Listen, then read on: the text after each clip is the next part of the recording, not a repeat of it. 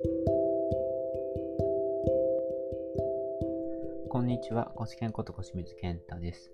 えっと、僕はですね、大学院卒業の時に、えー、中継間多動性障害 ADHD っていう診断を受けまして、でそれで会社でもいろいろ頑張るんですけど、なかなかうまくいかずですね。えー、その後、えー、まあ、ビジネスとか学んだけどうまくいかなかったんですけれども、まあ、同じ経験 ADHD とか、え、社会に適応できないっていう人たちですね、の、えっ、と、コンサルティングをして、1年で会社を卒業される人が出たりとか、夢だった海外転勤をされたりとか、っていう風に、えなりまして、で、今それの、ま、コンサルタント始め、ま、コーチングとか始めて、え、今5年、だ6年目になるのかな ?5 年が経過しているっていう感じです。で、今日は、えー、っと、まあ、そういう経験と照らし合わせて面白いなって思ったものがありまして、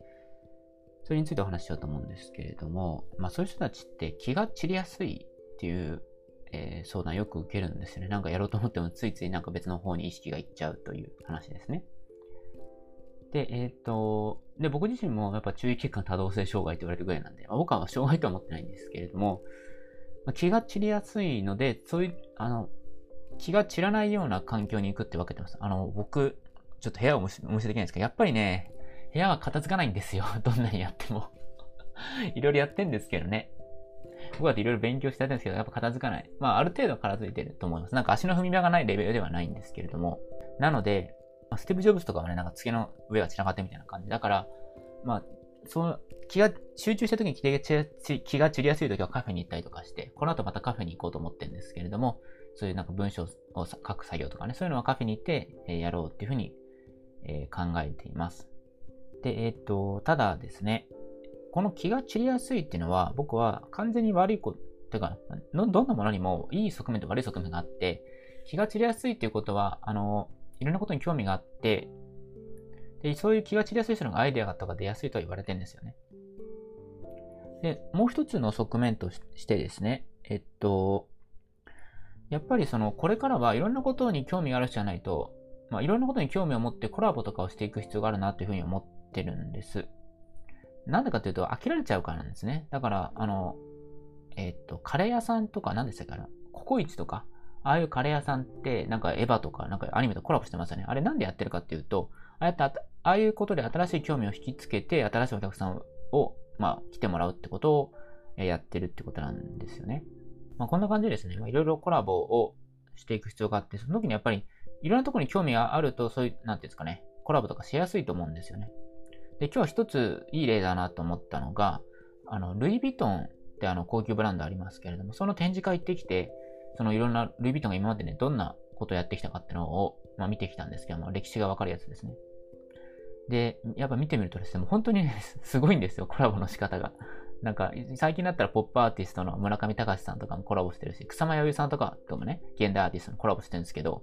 バッグとか見るとですね、もう、もはや草間彌生さんなんですよね。もうルイ・ヴィトンの LV みたいなのどこにも書いてないんですよ。でも、えっと、いろんなことのコラボしていって、なんでそういうことややってるか、もちろんね、そういう新しい人を取り込んでいくってこともあるんですけども、そういう現代アーティストとコラボしてね。ただですね、あの、こういうふうに、あ、なんですかね。だからそっちでまず一つ、それがまずルイ・ヴィトンの一つ続いている理由なんですけれども、もう一つの側面として、あの、その展示会行ったらね、今日もう終わっちゃったんですけど、展示会行ったら分かったのが、入って、入って最初はなんかね、なんか、なんだっけな、なんかデジタルアーティストみたいな人と組んで、なんかそういうデジタルアートみたいなのがこうなんか出てきたんですけれども、その次は、まず見せるのが、ルイ・ヴィトンのカバンなんですよね。昔からカバンを作ってますっていう証明なんです。だから、そういうカバン、何が多分言いたいのかなということなんですけど、多分昔からちゃんと品質のいいものをちゃんとカバン、品質のカバンをずっと作り続けてますよっていうことの、このあり方っていうか、その自分の独自のルーツっていうのは変えてないってことなんです。だから、変えられないものはずっと残しておいてるってことだというふうに思うんですよね。だからそういう自分の思想とかあり方が固まっていれば、いろんなところに気が散ってもいいんだなというふうに思ってるんです。で僕自身もですね、えっと、今度、えっと、来週、あ、じゃあ来週じゃない、今週か。今週に、えっと、恋愛の専門家の内田八千代さんという方と、えっと、収入の不安から抜け出す方法、まあ、不安から解放されるっていうのをテーマで、八千代さんはその不安ゼロ恋愛の専門家なんで、恋愛の、えー、不安から解放されるっていうのと、僕は収入の不安から解放されるっていうので、まあ、不安からどうやって解放されていくのかってことをお互いにこう話し合うみたいなことをやろうと思ってるんですけれども、テーマも決まってるし、まあ、結局そういう発達障害とかね、えっと、社会に適応できる人は自分らしく生きるっていうことですね。これが僕のまあ生きてほしいなっていうことがまあ中心軸ですし、僕はそのためにはやっぱりいろんな人との交流が必要だというふうに思ってます。やっぱり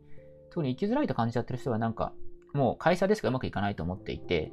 で、それで、それでうまくいかないから生きづらいんだっていうとかね。あとはまあ、合わない環境、HSP 傾向がある、あのまあ、敏感すぎる人ですね。HSP って言うんですけれども、周りの音がうるさくて集中できないみたいな。そういう人は、やっぱりそういう、そうじゃない環境で働くことを考えることは必要だと思うんですよね。っていう感じで、あの、本当にいろんな働き方があるし、少しでもいいから世界を広げるって、自分のね、いろんな出会える人を広げていくってことです。それは、まあ、ちょっと困ってる人がいたら、この前もね、いい例があって、なんか、あの、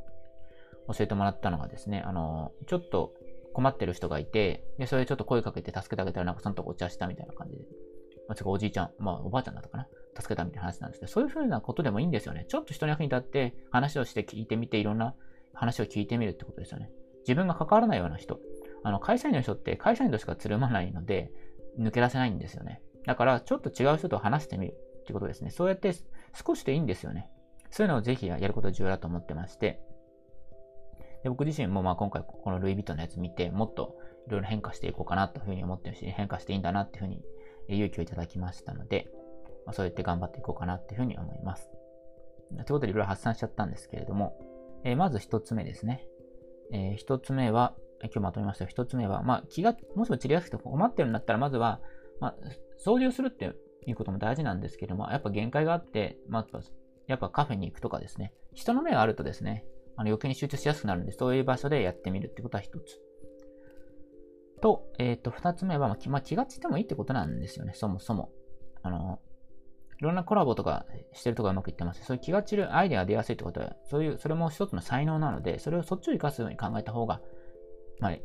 できない部分があるから苦しいんだって方が苦しいと思うので、あの、ぜひそっちをやってもらえればなとに思います。ただその時にさっき言ったかな、目的ですね、忘れないってことなんですよね。自分何のためにやってるのか、それだけはぶらしちゃいけないんです。それが僕は、まあ、あり方、独自の基準のあり方だと思ってるんですけど、僕の場合はビジネスやってるのはいろんな人と会えるからってことなんです。いろんな面白い人と会えるから。これが目的なんですよね。で、それでまあ話を聞けるしねっていうことでやってます。それをぶらしちゃいけないっていうことなんですよね。で、少しでも、まあ、ちょっとね、まあ、ちょっとでもいいので、そういうおばあちゃんとかおじいちゃんとかちょっと話してみるとかでもいいので、世界を広げていくと、あの、本当に自分のやれることも分かってくるしね、いろんな役に立ち方が分かってくるんで、とにかくいろんな人に会って、なんかちょっと役に立ってみるとかね、なんかちょっと問題に感じることをちょっと解決してみるってことをやると変わってくると思います。ま、具体的にどうやってやればいいのかってことですね。収入の不安から抜け出す方法については、無料小冊子まとめてますので、興味あるぞとしては多分概要欄とかどっかに載せておくと思いますので、そちらをクリックして、え無料で見れますのでご覧ください。ということで、なんかコメントとかありました？ら、なんかどっかしらコメントできる、えところがあると思いますので、コメントしていただけると嬉しいです。ということで、コシケンこと小清水健太でした。